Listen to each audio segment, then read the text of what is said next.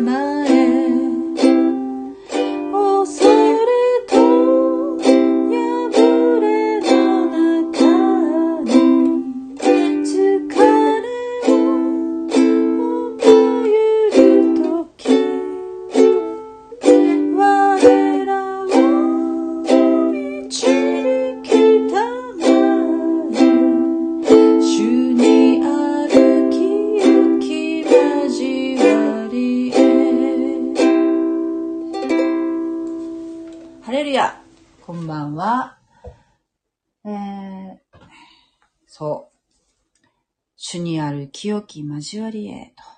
ね。互いに愛し合いなさいとイエス様はおっしゃいました。ね。互いに愛し合えているでしょうかねえ。と思う今日この頃でございますけれども、皆さんいかがお過ごしでしょうかね。愛し合わないといけないですよ。ねえさあ、えっ、と、今日も創世記の4章やっていきたいと思うんですけれども、えっ、と、前回は16節までやったのかな？えっ、と、今日はですね、24節までやりたいんですけれども、聖書箇所は、そうね、4章の、うーんと、そうね、12節から読むかな。私は口語訳聖書で読みたいと思います。聖書をお持ちの方はぜひ聖書を開いて一緒に読みましょう。はい、いきます。あなたが土地を耕しても、土地はもはやあなたのために実を結びません。あなたは地上の放浪者となるでしょう。カインは主に言った。私の罪は、私の罰は重くて追い切れません。あなたは今日、私を地の表から追放されました。私はあなたを離れて、地上の放浪者とならねばなりません。私を見つける人は誰でも私を殺すでしょう。主はカインに言われた。いや、そうではない。誰でも、カインを殺す者は、7倍の復讐を受けるでしょう。そして、主はカインを見つける者が、誰も彼を、彼を撃ち殺すことのないように、彼に一つの印をつけられた。カインは主の前を去って、エデンの東、喉の地に住んだ。カインはその妻を知った。彼女は身ごもってエノクを産んだ。カインは町を出て、町を建て、その町の名をその子の名に従ってエノクと名付けた。エノクにはイラデが生まれた。イラデの子はメホヤエル。メホヤエルの子はメトサエル。メトサエルの子はレメクである。レメクは二人の妻をめとった。一人の名はアダと言い、一人の名はチラと言った。アダはヤバルを生んだ。彼は天幕に住んで家畜を飼う者の先祖となった。その弟の名はユバルと言った。彼は琴や笛を取るすべてのものの先祖となった。チラもまた、トバルカインを生んだ。彼は聖堂の鉄の聖堂や鉄のすべての刃物を鍛えるものとなった。トバルカインの妹をナーマと言った。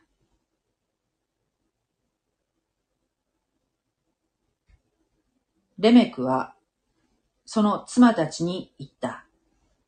アダとチラよ、私の声を聞け。レメクの妻たちよ。私は、私の声、言葉に耳を傾けよ。私は受ける傷のために人を殺し、受ける打ち傷のために私は若者を殺す。カインのための復讐が7倍ならば、レメクのための復讐は77倍。はい。ここまでにしたいと思います。前回は、アダムとエヴァの長男であるカインが、えー、神様の捧げ物がね、受け入れられなかったということで、弟の、えー、アベに嫉妬してね、えー、弟殺しましたね。人類最初の殺人は弟殺しでした。兄弟殺しでしたね。そして、しかも神様が悔い改めのチャンスを下すって、えー、この、会にね、問いただしたところ、嘘を言いましたね。知りません。私が弟の番人でしょうかとね。ちょっと込み入った、ひねりの効いた嘘をね、言ったわけですね。そして、さらに、カインは神様にね、このね、えー、罪の、まあ、罰として、この土地を、今いる場所を離れて、あなたはさすらうものにならなければなりません。えー、言われたわけですね。この時は、その、弟を殺した罪によって、このカインの命を取ることを神様はなさいませんでしたけれども、神様は、えー、この土地からカインを追放されましたね。今あなたは呪われてこの土地を離れなければなりません。この土地が口を開けてあなたの手から弟の血を受けたからですと。ということですけれども。そしてさらにね、あなたが土地を耕しても土地はもはやあなたのために実を結びません。あなたは地上の放浪者となるでしょう。えー、まあ、アダムとエヴァの罪によって、土地はもうすでに呪われたものとなっていましたが、さらにもう農業を営んでいたカインにはもう決定的なこと言われるんですね。土を耕しても何も作物を取れない。もう、さまよう、流浪の民として生きるんだ、言われたんですね。そうするとカインは、私の罰は重くて追い切れませんと、今度は自己憐憫ですね。えー、なんでしょう。ちょっと泣きが入ったみたいな感じですかね。え被害者意識意識を今で持っていたのかもしれません。アダムとエヴァが、えー、エデンの園をね、追放になるときは、このように、自己憐憫とか何かこう言い訳をする、しながらっていう記述は聖書にありませんけれども、カインは、えー、まあ、受けるべき罪の報酬を言い渡されたときに、このように自分は追い切りませんと、神様に泣きついたんですね。まあ、泣きついたっていうかまあそうで、えー、後悔して、謝ったっていうよりこう、そういう感じじゃないですよね。そうすると、神様は、えー、まあ、その、放浪する、放浪者とはなるとおっしゃいましたけれども、えー、神を見つける者がね、見つけた人が甘えを殺そうとしても、まあ、誰も撃ち殺すことがないように、印をつけられたんですね。この印がどういうものであったかっていうことは聖書に書かれてないのでわからないんですけれども、だから、お前殺されることはないよと、おっしゃるわけですけれども、そしてカインは、主の前を去って、おそらくこれは、アダムの、アダムとエヴァがね、エデンのその、追放されましたけれども、追放されたところから、追放されて、その、えー、園の入り口からそう遠くはないところに住んでいたと思われるんですね。それはなぜかっていうと、そこに、えー、回る炎の剣がありましたよね。それが、神様の栄光を表す社会のグローリーで、ありますから、おそらくその捧げ物というのは、その神様の見舞いに捧げますからね。ケルビムとその回る炎の剣がある、その園の入り口からそう遠くないところに住んでいたと。そこで神様とね、神様に捧げ物をしていたんではないかと思うんですけれども、そこからさらに東の方に行った、エデンの東、喉の地に住んだ。喉っていうのは、えー、まあ、聖書によってのでとか書いてありますけれども、さすらい、さすらいというふうな意味があります。カインはさすらい人となったわけですね。それが16節まででした。今日は17節カインはその妻を知った。これなんか前もこういう言い回しがありましたよね。カインはその妻を知った。人はその妻エヴァを知ったっていうのが4章の一節でありましたけれども、これは知ったっていうのは、まあ、ちょいちょいその聖書の中に出てくる表現なんですけれども、これは、えー、経験的な知識ですね。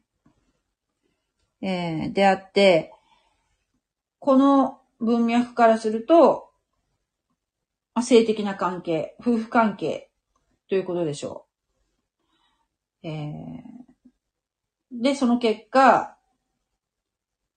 カインの妻は身ごもって、彼女は身ごもって、子供を産んで、産んだんですね。これはエノクでした。エノク。これね、間違い、間違っちゃいけないんだけど、この後ですですね、創世記で後で出てくる人物の名前で、やっぱり同じエノクっていう名前の人が出てくるんですけども、そのエノクとこのエノクは全然別人です。で、聖書の中に出てくる生きたまま天に上げられた人物、二人いるんですけども、一人がエノクなんですね。だけど、このカインの長男である、このエノクっていうのとはまた別なんですね。もう一人のエノク、後の方で出てくるエノクっていうのは、神様と共に歩む人生だったので、神様が生きたまま天に上げられました。そしてもう一人、旧約聖書の中で生きたまま天に上げられた人物っていうのが、エリアという預言者なんですけども、これもずっとずっと、創世記じゃなくてね、ずっとずっと後の方で出てくる人物です。このエノクとエリアというこの二人。これ、この、えー、二人が生きたまま天に上げられたっていうのは、終わりの時代、ね、今私たちはこの生きているこの時代、終わりの時代に、えー、クリスチャンが生きたまま天に上げられるという景挙っていうものの予表だと言われてるんですね。その軽挙っていうのはね、時々私も言ってるんですけども、いつ起きてもおかしくない。今の時代ね。いつ起きてもおかしくない。もう条件は揃ってる。だけど、いつ来るかわからない。それはわからない。えー、だけどすごく楽しみに待ってる現象なんですけれども、はい。そこに出てく、その絵の具、天に行きながら天に上げられた絵の具ではないということはちょっと覚えておってください。ね、え、えー、カインは、えー、エノクという子供を授かったんですね。このエノクっていう名前の意味は、この名前ってね、みんな意味があるっていうのがね、本当に面白いし、すごくその名前っていうのがなんか予言的な意味がある。その、この人生の、えー、予言的な意味があるっていうのを、もうすでにね、何人か出てきてますけども、感じられるところなんですけども、この絵の句ってのは封建という意味があるそうです。そして、カインはその後どうしたかっていうと、なんと町を建て、その町の名前をその子の名前に従って絵の句と名付けたと。はい。えー、これはね、さらっと読むと、うん、そうなんだっていうところなんですけども、よくよく考えると、神様の命令は、この場所を去って立ち去りなさいと追放されましたね。そして、どうしろっておっしゃったかっていうと、うん、放浪者となりなさいと。地上の放浪者になれと。つまり、遊牧民みたいに、こう、定住せずに、あちらこちらを移動する生活を神様は、エノクに、エノクじゃないや、えー、カインに命じられたのにもかかわらず、なんとカインは町を建てた。これはもう神様への反抗ですよね。全く反省してないないっていうのが、ここでもわかると思うんですけども。しかも、その名前、町の名を自分の息子の名前にしてるわけですね。つまり、カインの道っていうか、このカインの子孫っていうのは、神様に反抗する、そういう一つの流れが継承されていくということが、ここでもう最初から予測が立つんですけれども、そして、エノクには、イラデが生まれた。さらに子供さず、えー、子供がね、エノクから今度はイラデという人が生まれたと。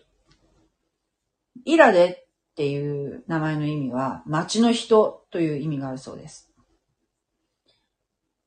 でイラデの子供は、メホヤエル。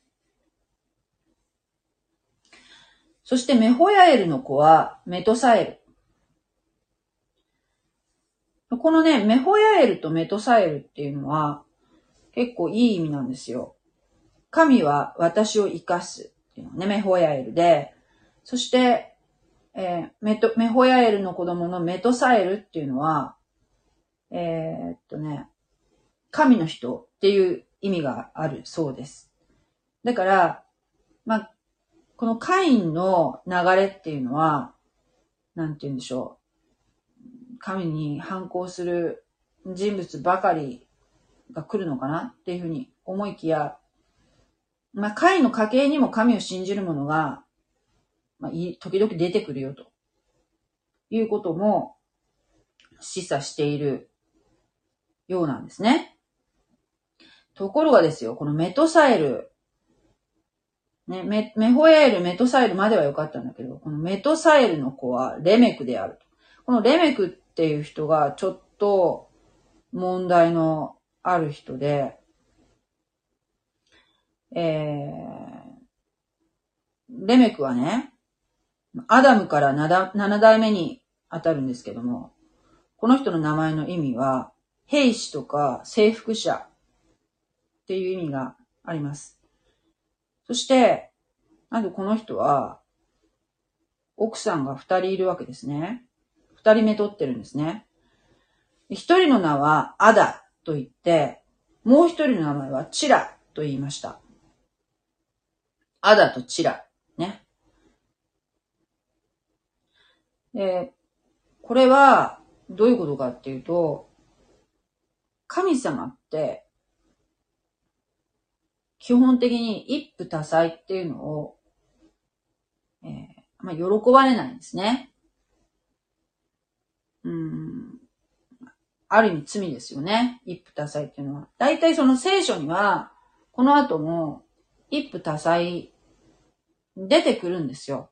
出てきます。アブラハムも、えー、妻が、あの、複数いますけれども、だけど、基本的に、あの、妻が二人いたりすると、二人以上いたりすると、結果が、まあ、いい結果は出ま、出ないですね。あの二人、二人いるとあんまりこう、そうですね、均等にやっぱり愛するっていうの難しくなるし、えー、まあ様々な問題が生じている。結果的にね。えー、だから、あまりいいことじゃないんだなっていうのはよくわかるんですけれども。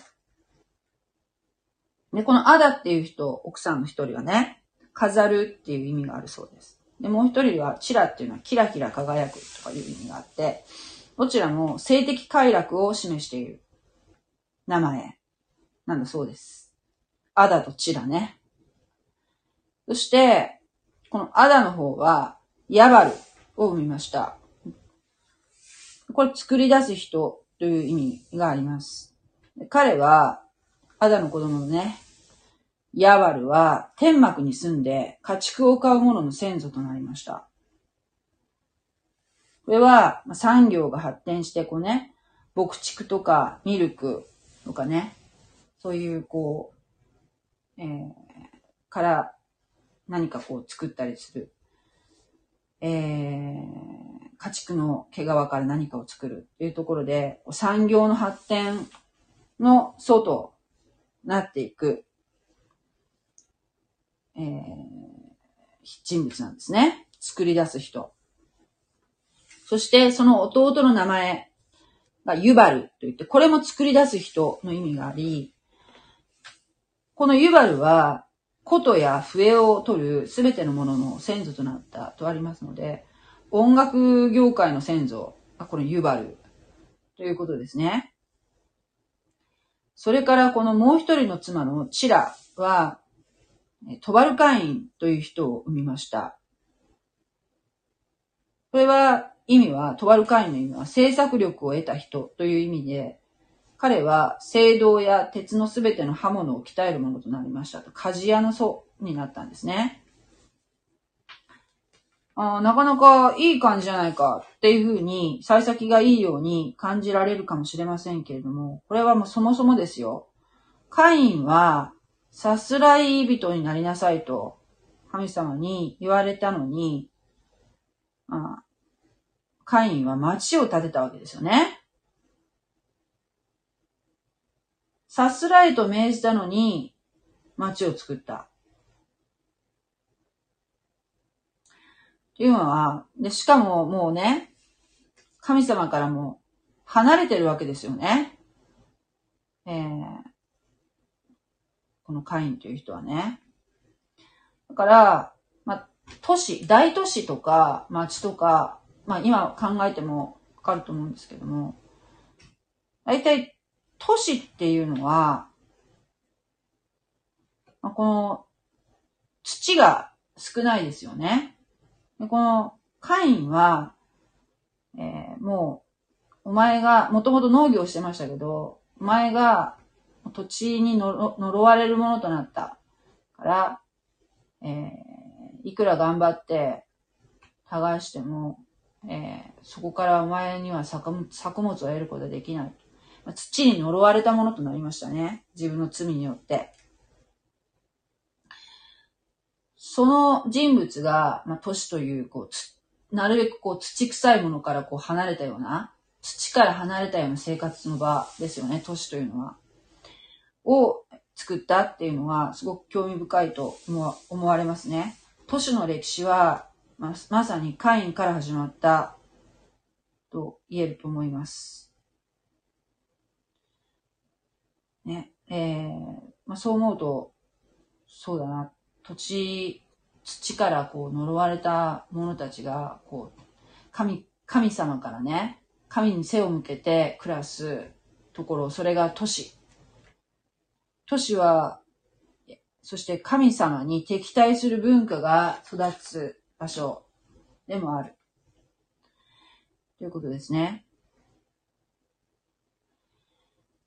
このカインとそのカインの子孫たちというのは、多くの産業や文化を発展させましたが、神様は、この文明とかがこう発展することは決してこの喜ばれてないってわけじゃないと思うんですけれども、その文明が築いていく過程っていうのは、神に背いて作られていったということなんですね。だから、その文明の目的、文化の目的っていうのが、神を愛する目的から生まれたのではなく、逆に、文明に、文明を崇拝する奴隷となっていく。人間がね。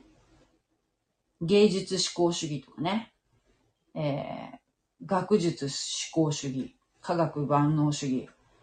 あるいは、そうですね。あとは、そう、うん、そうね。あ、哲学。哲学思考主義とね。人間の考えこそが正しい。ね。神様とか何みたいなね。えー、迷信とかね。神様とか、こういうこう、なんていうかな。聖書とかでも、神話と捉えて、歴史とは捉えないとかね。でもこれは、今読んでるこの創世記は、ぜひ、こう、神話ではなく、人類の歴史として捉えていただきたいな、と思って、え読んでます。はい。このね、えー、音楽もね、私は音楽好きだけど、音楽も神を称えるために本来あるべきものがだんだんとそうではないものに神から離れていって、えー、別のものになっていく。っていうことですね。レメクは、えー、あ、そうそうそう。あとね、トバルカインの娘、その、娘じゃない、トバルカインの妹、このチラっていう人がトバルカインを産んで、それは聖堂や鉄のすべての刃物を鍛えるものとなった、ありますけども、その後にトバルカインの妹をナーマと言った。ね。ナーマっていうこの女性の名前が書いてあるんですね。これは見目麗しいっていう意味らしいんですけども、これは、えー、まあ、えー、レ、レメクの妻の名前、アダ、アダとチラっていうのは、まあこれはまあ妻の名っていうのが書いてあるっていうのはまあわかるんですけども、この子供の名前っていうのは全部今まで出てきたのって全部男性の名前ですよね。きっとね、娘さんもね、もっといると思うんですけども、女の子もいると思う。でも書かないんですね。えっ、と、普通、系図に女性の名前が出るのっていうのも珍しいわけですね。だけど、ここにポッと、この、えー、トバルカインの妹の名前が書いてあるんですけども、でもその後、その、このナーマの、この、説明っていうのは、まあ、ないんですけれども、これちょっとどうしてかわかりませんが、ナーマっていう名前が出てきてます。ナーマっていう名前の意味は、見目麗しいっていう意味になります。おそらく美しい女性だったのでしょうね。はい。えー、そして、23節レメクはその妻たちに言った。なんと、レメクは、ここで、えー、詩を、まあ、人類最初の、人類最初のというかね、聖書に出る最初の歌が、このレメクによって歌われてるわけですね。詩を作る能力があったと。文字と詩を作る能力がレメレメクがあったということでしょうか。うん。え、アダとチラよ。私の声を聞け。レメクの妻たち。私の言葉に耳を傾けよ。私は受ける傷のために人を殺し、受ける打ち傷のために、私は若者を殺す。ね。えー、これはあの、うん、詩、詩の形式をとってるんですけども、内容が、えー、非常に自分の力を誇ってる。なんか、こう、必要以上に暴力を振るうような、私は受ける傷のために、傷を受けたら相手を殺すよ。打ち傷を受けたら若者を殺すよ。みたいな、こう、なんていうの、倍返しみたいな、そういう詩ですよね。それをこう、アダとチラっていうこの自分の二人の妻に対して誇ってる。自分の力を誇っているような内容の歌になってるんですね。自分の力を誇るっていうのは、まあ、神に反抗する歌ですよ。神なんかいねえよ。俺が、俺が全部自分で解決できるんだよ。みたいな感じの内容。カインのための復讐が7倍ならば、これ神様がおっしゃってましたよね。えー、私の罰は重くて追い切れませんっていうふうに言ったら、えー、いや、そうではない。誰でもカインを殺す者は7倍の復讐を受けるようにしてやろうと。神様は約束されましたけども、その、それに、それを受けてでしょうね。それを知ってるわけですよね。デメクは。えー、カインのための復讐が7倍ならば、デメクのための復讐は77倍。俺は7倍とか言わない。俺は77倍にして返してやる。っていうような、こう、非常に粗暴なね、まあ、粗暴だけど、まあ、詩は作るみたい。まあ、芸、まあ、今で言うと、まあ、ちょっと芸術的センスがあるみたいな。芸術的センスはあるけど、センスがあるかどうかわかりませんけど。まあ、でも、その内容は、内容はといえば、全くこう、美しいものではなく、えー、神を褒めたたえる歌でもなく、えー、自分のこの我が世の春を謳歌しているような、この自分の力を誇るような内容の歌だなというところで、えー、まあ、デメクは、まあ、詩を作る詩人の祖となったと言ってもいいのでしょうかね。しかし、この華々しいこのね、産業文明の祖となったこのカインの、えー、道っていうんですか？カインの流れの子孫。子孫たち、もう早速ですよ。もうね、都市文明。土から離れて、なんかこう、キラキラキラキラ、神様抜きのこの人生を歩んでいるような、えー、感じですね。はい。ちょっとまあ問題があるなっていうことは分かっていただけるんじゃないかなと思うんですけれども、まあ、ちょっとね、前回その、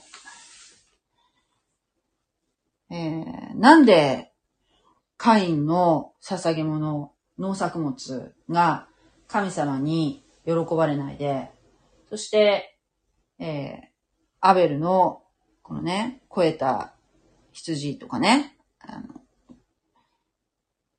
家畜のウイゴ、肥えたものを持ってきた、その神様のこの生きた、生きたものの、生き物のこの供え物ですね。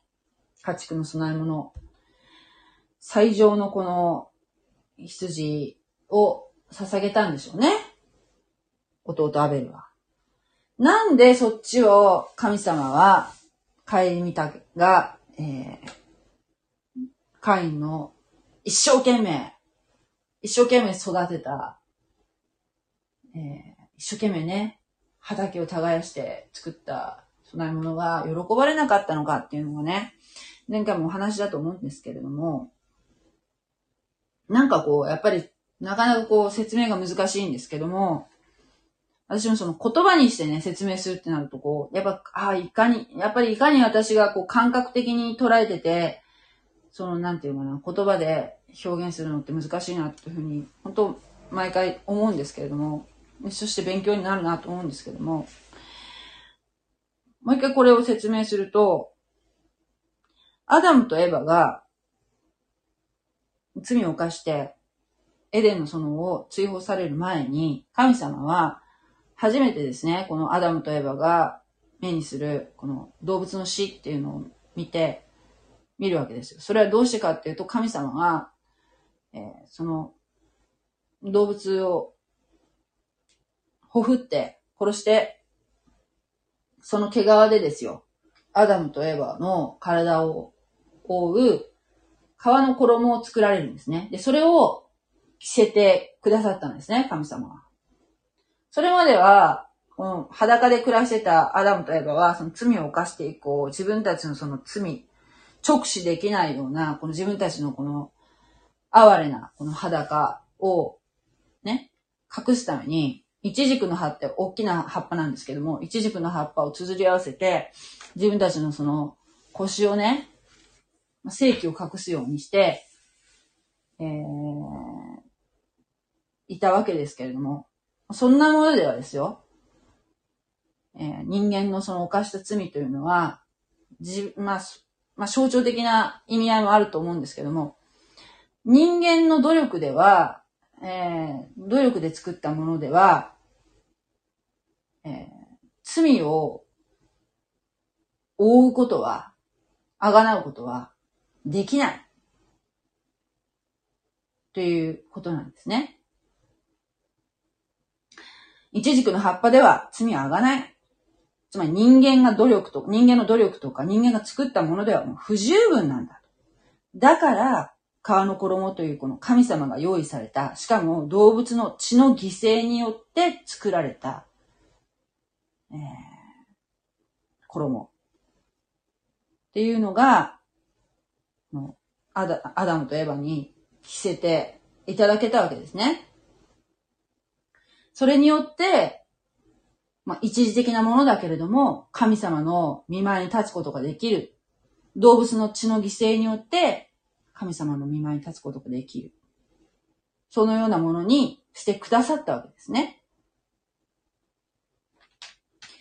だけど、動物の犠牲っていうのは本当に、さっきから何分も言ってますけど、一時的なもので、完全な、完全な罪のあがないのためには、不十分なわけですよ。だから、今から2000年前に、神様が救い主、メシアとして、この地に来られて、それイエス・キリストなんですけどね。が、私たちの罪の身代わりになって十字架についてくださって、血を流されたんですね。そして、死んで、ね、私たちの代わりに死んでくださって、で、墓に葬られ、3日目に蘇り、今も生きておられる。この方を、ね、メシアとして、救い主として信じた者は、イエス・キリストの血による完全な、えー、贖いに、罪の覆いとなってくださったね、イエス・キリストのため、おかげで、私たちは永遠の命を得るものとなる、なれるというのが、キリスト教の教えなんですね。人はもう罪によってそのままでは罪で汚れているので、神の見舞いには立てなくなりました。アダムとエヴァによってね。神様の見舞いに立つためにはね、本当はですよ、自分の命を、自分が血を流して、自分の命を神様に差し出す必要があるわけですよ。だけどできないですよね。自分の命差し出したら自分死んじゃいますから。それはできない。だったらね、代わりにかわいそうだけど、動物の犠牲を捧げて、自分の代わりですよ。自分の代わりに動物の犠牲ですね。だから、その罪の、罪っていうのはいかに重たいものかっていうことがわかりますね。麦とか、ね、じゃがいもとか野菜じゃダメなんですよ。動物の犠牲が必要なんですね。これ本当に、だからいかに人間の罪が重いかっていうことがこれでわかると思うんです。自分のが死ぬ代わりに動物の犠牲を捧げるんですね。一時的なものだけども、罪を負って神様の見舞いに立つことができる。だから、その動物の犠牲っていうのは定期的に捧げられてきたわけですよ。ね。イエス様以降は私たちはその動物の犠牲をね、お捧げするってことはもうなくなりましたけれども、そういう意味合いがあるんですね。それで、えー、っとね、思ったんですけど、漢字、漢字で、えー、っとね、これもね、なんかね、何かのなんかで読んだことがあったなと思ってちょっと調べたんですけども、漢字で、義っていうね、あの、正義の義っていう字があるじゃないですか。あれよく見てみると、義の上の部分って羊っていう字ですよね。で、下の部分は我っていう字ですよ。しょ？我。羊に我じゃないですか。で、義って読みますよね。これの漢字の成り立ちを調べたんですよ。そしたら、な、漢字だから中国のもんだけど、まおそらくですけど、中国とその、要するに大陸でこう、続いてるわけじゃないですか。の、なんて言うんでしょう。イスラエルとかね。あの辺の中東の地域と、この中国って続いてるから、こういうまあ、似たような、似たようなっていうか、こう、その、その話、話っていうかね、このそういう思想っていうか、えー、教えっていうか、そういったものが伝わってきたから、こういう感じができたのかなと思うぐらい、すごくなんかこうぴったりきてて、どうしてかっていうと、このね、義っていう字の上の部分の羊っていうのは、生贄を捧げる様子、羊を生贄に捧げる様子がこの義っていう漢字の元々の意味らしいんですよ。で、羊っていう字ってこう、左右対称じゃないですか。だから、羊っていう字っていうのはね、意味はね、形が整って完璧な様子を言ったりするわけですよ。あの、美人の美っていう字、美っていう字があるじゃないですか。美容とかの美ね。あれも上が羊でしょ？だから、左右対称っていうのは、美しいっていう意味があるんでしょうね。形が整って完璧な羊じゃないと生贄には使えないわけですよ。ね？アベルがこの、あの、初めて生まれた、えー、動物の子供とかね、超えて、もう完璧なものを持ってきましたよね。イエス・キリストも、も完璧なえー、立法を完全に守る人間っていないんだけども、イエス・キリストは完全に立法を守られる方ですよね。まあ神様だからそうなんだけど。傷やシミがない、もう完璧なものじゃないと神様の、えー、捧げ物には使えないわけですね。イエス様は神の子羊ですからね。で、この羊、完璧な羊ですよ。神の前でその羊をノコギリ、ノコギリで切断するんですね。で、あの、えー、っとね、がって、わ、我っていう字は、これ実はノコギリのあのギザギザを表してるそうなんですね、ノコギリの。で、神様の前でそのノコギリを切断して、ノコギリでね。そして内臓まで血管のない羊が嘘ではないということをす、と筋を通したと。筋を通す。ね。全部、もう中身も完璧ですっていうのをこう神様の前で開いてみせたと。でこのことから人として踏み行うべき道理に従って行動することっていうのが、義っていうこの漢字の、えー、元々の成り立ちなんだそうです。ね、完璧なこの傷やシミのない羊のこぎりで切っても中も完璧えーだから、えーまあ、義だと。義だと。本来は神のへの生贄である羊の完璧さをこう証明しますという意味が、この義っていう漢字に、え、もともとの意味だよということですね。もうほんとこれ、ま、まさにこれ、あれじゃないですか。もう、羊ですよ。羊の生贄で捧げ物ですよね。やっぱその、うん、まあ、本当にこの、これってやっぱり歴史なんじゃないかなと思う、この聖書のこの創世記っていうのはね。そしてこの、もう一つ言っちゃうと、善っていう字がありますよね。あの、善悪の善ね。これもほら、上の部分って羊じゃないですか。これもちょっと調べてみたんですよ。そしたらね、裁判の時に、両者が正しい判断が下されることを祈って、生贄の羊を捧げる様子だそうなんですね。やっぱりこれも生贄の羊っていう意味合いがある、あるらしいんですね。なんかこの羊を、この、両者がね、この裁きを待つ両者が一緒にこの羊を捧げて、そして神様の、えー神様に捧げて正しい、正しい判決が下されますようにって言って、この完璧な羊を捧げた、その様子が善という漢字の元々の意味なんだそうです。ね。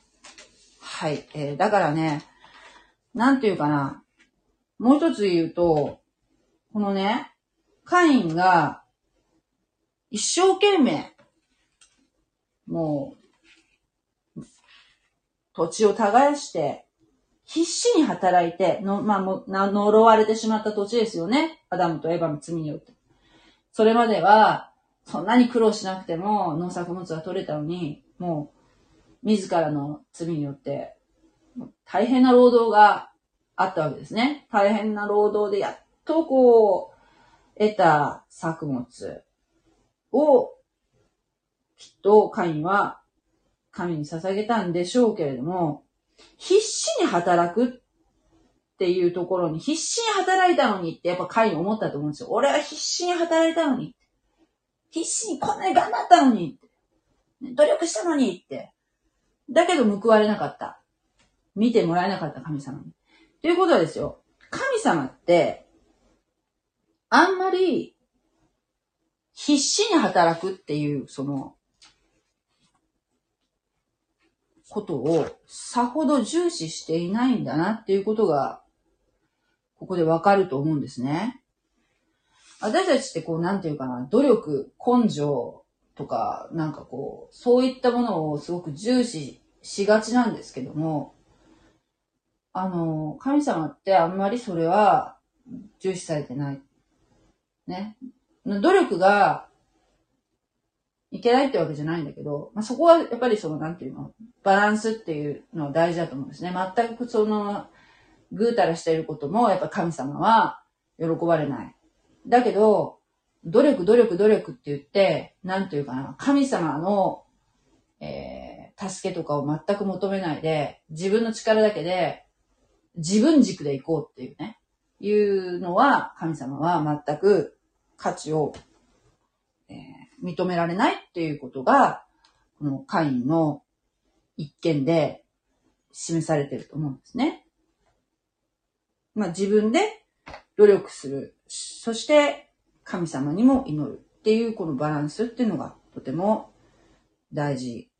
この人生を歩んでいく中でだとても大事な二つの両輪なんじゃないかなっていうことを今回感じました。はい。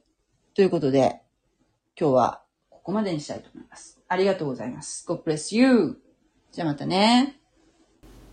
あ、あとね、あの、聖書クイズの答えを言い忘れたので、ちょっと言っておきたいと思います。えー問題は、確か、えー今年の6月5日は、えーペンテコステ、精霊降臨、ね。ペンテコステでしたけれども、えー、聖霊様がね、えー下った時っていうね、えー記念のね、日なんですけれども、この聖霊様というのは、一体どのような形で現れたでしょうか？どのような形で表現されているでしょうか？というところなんですけれども、えー、1が3択ですよね。1が炎、2が水、3が雪だったかな。正解は分かりましたか？正解は1番の炎です。はい。ありがとうございました。でまたね、